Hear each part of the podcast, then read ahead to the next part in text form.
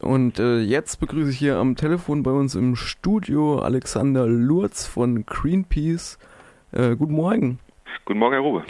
Und zwar hat Greenpeace vor fünf Tagen, glaube ich, äh, eine Umfrage veröffentlicht zum Thema Rüstungsexporte. Was ist dabei denn rumgekommen?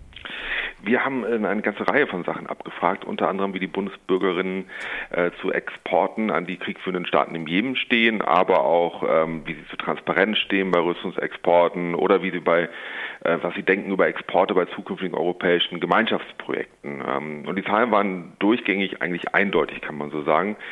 81 Prozent der Bevölkerung ist dagegen, dass irgendwelche Waffen an irgendwelche Kriegsparteien des Jemenkrieges geliefert werden. Ähm, das betrifft ähm, das auch durch die Bank. Es ist jetzt nicht nur so, dass die, ähm, die Grünen und die linken Anhänger, Anhänger dagegen wären, sondern es ist auch die SPD, also die SPD-Anhänger sind zu 89 Prozent dagegen und selbst die Unionsanhänger, wo man ja vermuten könnte, dass sie wie die Partei exportfreudig wären, sind zu 74 Prozent gegen jede Expo jeden Export.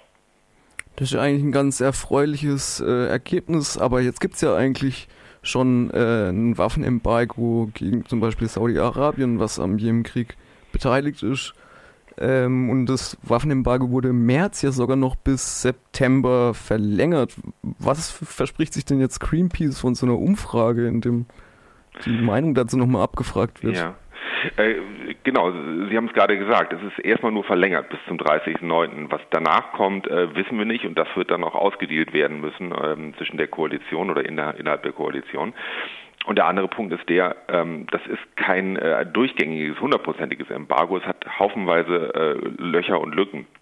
Ähm, ich sagte zum einen, es ist kein dauerhaftes Embargo, es müsste es aber sein, es müsste heißen, solange in jedem Krieg geführt wird, werden keine Waffen dorthin exportiert. Jetzt haben wir schon äh, eine Regelung, die unabhängig von der Kriegsführung dort. Das kann schon mal nicht sein.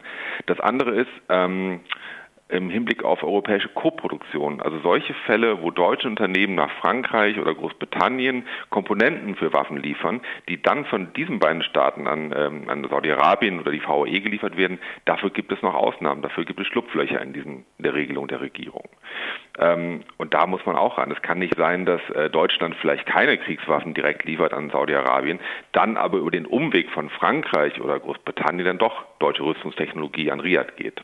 Und der dritte Punkt ist der, ähm, diese Regelung betrifft nur Saudi-Arabien. Die Vereinigten Arabischen Emirate, die auch Krieg führen, oder Ägypten, die auch Teil der Koalition äh, ist, diese Länder bekommen weiterhin Rüstungsgüter aus Deutschland. Wir haben letzte Woche haben wir die Zahlen bekommen für ähm, die Rüstungsausfuhren im ersten Halbjahr 2019.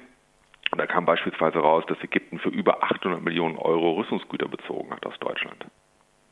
Wie kommt denn sowas zustande? Also wie passiert diese Gleichzeitigkeit, dass man ein Rüstungsembargo vollmundig ausgibt, aber dann eben auch versucht, es möglichst äh, zu umgehen? Ähm, Gibt es da Akteure, die man rausdeuten könnte? Ähm, es ist, ich glaube, das ist einfach so, wie, wie, man Politik macht und wie man Politik verkauft. Ähm, die, die Regierung ist sich natürlich vollkommen bewusst, dass die überwältigende Mehrheit der, der, deutschen Bevölkerung, aber übrigens nicht nur der deutschen, auch der, Franz, der französischen Bevölkerung, der britischen Bevölkerung gegen Waffenexporte in den Krieg ist. Ähm, das, dessen ist man sich bewusst. Allerdings hat man natürlich oder fühlt man sich in den Zwängen. Ähm, man fühlt sich gebunden an die Partner in, in Frankreich oder Großbritannien, also präzise den Regierungen dort. Man fühlt sich aber auch verpflichtet gegenüber Saudi-Arabien. Und das ist das Spannungsverhältnis, in dem die Politik gestaltet und kommuniziert wird. Das heißt, ähm, man sicherlich große Teile der Großen Koalition wollen weiterhin an Riyadh liefern, wollen weiterhin an Frankreich liefern, die dann weiter liefern. Aber äh, man muss es natürlich der deutschen Bevölkerung auch gut verkaufen. Und deswegen finden wir dann teilweise Regelungen, die auf den ersten Blick sich gut lesen oder sich gut anhören, nach dem Motto Exportstopp für Saudi-Arabien. Aber wenn man genauer eben hinguckt, dann gibt es diese Schlupflöcher, äh, die die Öffentlichkeit dann erstmal nicht äh, kommuniziert bekommt und erstmal nicht sieht. Man hofft praktisch, damit durchzukommen. In Ihrer Umfrage gab es ja auch das Ergebnis, dass 76 Prozent der Befragten sich wünschen, dass der Bundessicherheitsrat äh, transparenter gestaltet wird. Was läuft denn da ab und äh, wie könnten sowas aussehen? Also im, im, Bundessicherheitsrat, das ist ein Gremium der Bundesregierung, in der äh, neun Mitglieder sitzen, an der Spitze die Kanzlerin und die entscheidenden Ressortchefs, das heißt Verteidigung, Außen, ähm, Innen, Wirtschaft vor allem, äh, die sitzen dort drin und dieser Bundessicherheitsrat tagt geheim. Das heißt, ähm, wir wissen nicht, wann er tagt, wir wissen auch nicht genau, was auf der Tagesordnung ist. Wir wissen seit drei Jahren, was am Ende ähm, entschieden wird. Aber äh, wir wissen haufenweise wichtige, relevante Dinge nicht. Äh, wir wissen nicht, warum was entschieden wird. Äh, wir wissen nicht, warum was abgelehnt wird. Und es gibt dann noch sogenannte Voranfragen auf Rüstungsexporte, ähm, die auch dort entschieden werden. Und diese Voranfragen sind auch entscheidend weil dort zum Beispiel entschieden wird, was in einigen Jahren erst exportiert werden könnte. All das wird nicht öffentlich kommuniziert und deswegen ähm, der, fehlt es entscheidend an Transparenz im Bereich der Waffenexporte. Greenpeace ist jetzt eigentlich nicht unbedingt dafür bekannt, dass sie sich ähm, in, oder zumindest war es mir nicht so bewusst, dass sie sich auch in Friedensangelegenheiten engagieren. Ähm, was gibt es denn da für Überschneidungen? Ähm, Greenpeace ist also es ist richtig, dass das Greenpeace Deutschland in den vergangenen Jahren relativ wenig zum, zum Thema Frieden gearbeitet hat. Äh, wenn Sie aber mal die Geschichte von Greenpeace sehen, ähm, die allererste Aktion Anfang der 70er Jahre war eine Aktion gegen einen Atombombentest der USA äh, bei Alaska. Da hat sich schon von Beginn an war es praktisch Umwelt und Frieden. Über Jahrzehnte hat sich das, das Umweltthema dann nach vor, äh, vorne geschoben, auch weil man sagen muss, dass die ähm, ja, das Friedensthema insgesamt in der Gesellschaft nicht mehr so wichtig war. Wir hatten vielleicht noch einen Höhepunkt mit dem Irakkrieg 2003, aber seitdem meandert das Thema ja ein bisschen rum. Das hat sich aber in den letzten Jahren wiederum dann doch sehr geändert, sodass man sagen muss, äh, es gibt auch den Raum und die Notwendigkeit, da wieder aktiv zu werden.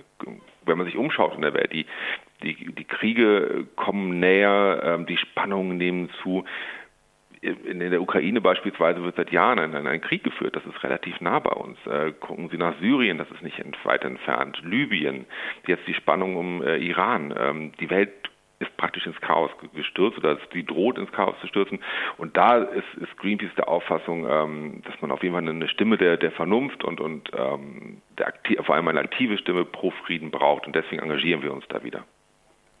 Okay, Sie haben jetzt Ihre Umfrage äh, betitelt mit Moral schlägt Waffen. Jetzt kann sie aber mit der Umfrage nicht getan sein. Was müsste denn jetzt als nächstes passieren? Ähm, wir haben, äh, zum einen haben wir angefangen, ähm, unsere erste Aktion hatten wir kürzlich bei der Hauptversammlung von Rheinmetall in Berlin. Da haben wir ähm, also vielleicht einen Schritt zurück. Rheinmetall ist eigentlich das deutsche Rüstungsunternehmen, das aktuell vom Jemenkrieg am meisten profitiert. Rheinmetall liefert über eine Tochter in Italien Bomben an, an Saudi-Arabien, die ganz konkret im Jemenkrieg eingesetzt werden. Über eine Tochter in Südafrika wird Munition höchstwahrscheinlich, wurde in den letzten Jahren Munition an Saudi-Arabien geliefert.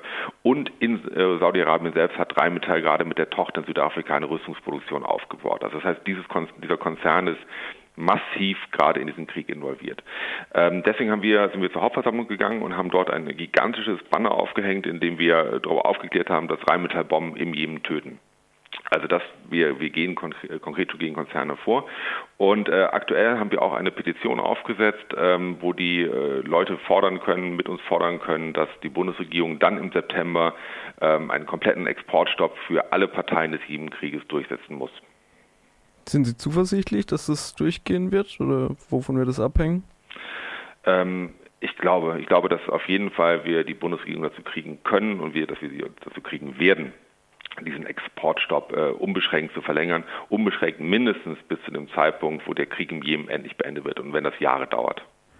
Das sagt äh, Alexander Lurz von Greenpeace, ähm, Bezug nehmend auf eine Umfrage, die äh, vor fünf Tagen stattgefunden hat, in der sich 81 Prozent der Befragten gegen Rüstungsexporte in den Jemen ausgesprochen haben. Vielen Dank fürs Gespräch. Ich danke Ihnen.